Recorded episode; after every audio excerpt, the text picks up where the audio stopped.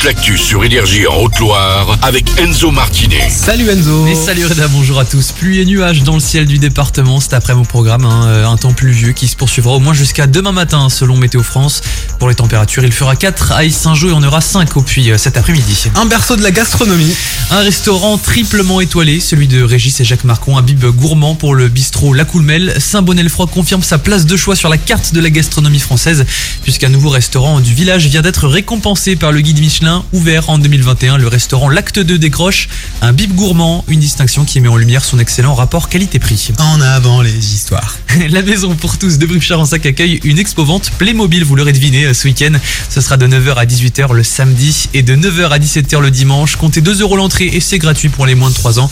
Au menu de fascinantes mises en scène, hein, comme d'habitude, ou encore une tombola pour peut-être gagner des lots Playmobil. Des arbres coupés par centaines à Issingeau. Et tout ça sur 5,7 hectares euh, dans la forêt de Montbarnier. Les raisons de cette coupe sanitaire prévue mi-mars, les arbres sont malades ou en danger selon Romain Laval, technicien forestier pour l'Office national des forêts. sur la Haute-Loire, le sapin pectiné et l'épicéa commun, qui sont deux essences assez connues hein, sur, nos régions, sont fortement impactés par la sécheresse et le manque d'eau. Et puis, on a un autre souci, c'est l'explosion de certains ravageurs, donc notamment deux petits insectes. Un premier insecte qui s'appelle le pisode, qui s'attaque lui au sapin, et puis un autre insecte qui s'appelle le scolite typographe, qui lui s'attaque euh, à l'épicéa commun. Alors, ces deux insectes, ces deux ravageurs sont sont pas des choses nouvelles.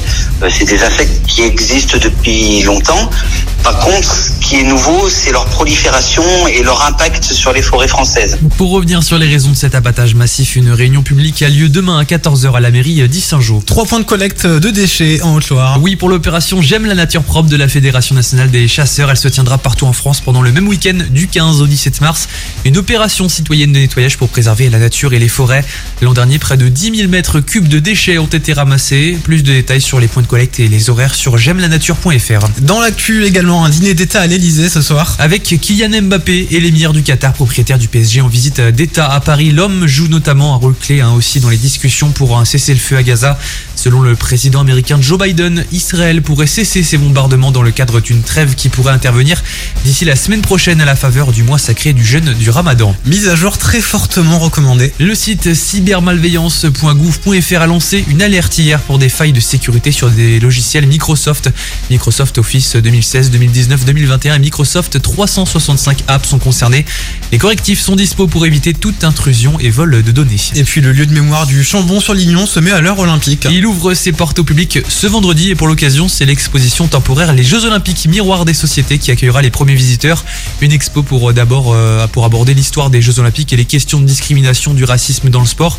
À voir jusqu'au 2 juin. Et on reste sur le thème des JO Enzo. Il reste euh, des billets pour cet été à Paris, ça c'est une bonne nouvelle. Une nouvelle session de vente aura lieu lundi prochain à partir de 10h sur le site ticket.paris2024.org. C'est uniquement pour les épreuves d'athlétisme qui se dérouleront au Stade de France du 2 au 10 août prochain. Ça valait le coup d'attendre. Jason Derulo a sorti il y a quelques jours l'album New King.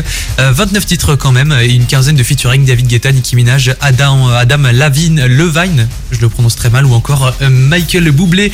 Un immense travail que le chanteur américain a forcé, euh, forcément hâte de faire découvrir à ses fans sur scène ce soir au Zénith de Paris avec malgré tout une pointe de track.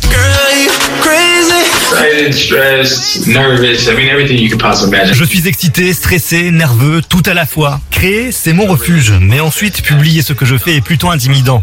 Cela faisait longtemps que je n'avais pas sorti d'album. Ce n'était tout simplement pas le bon moment pour moi.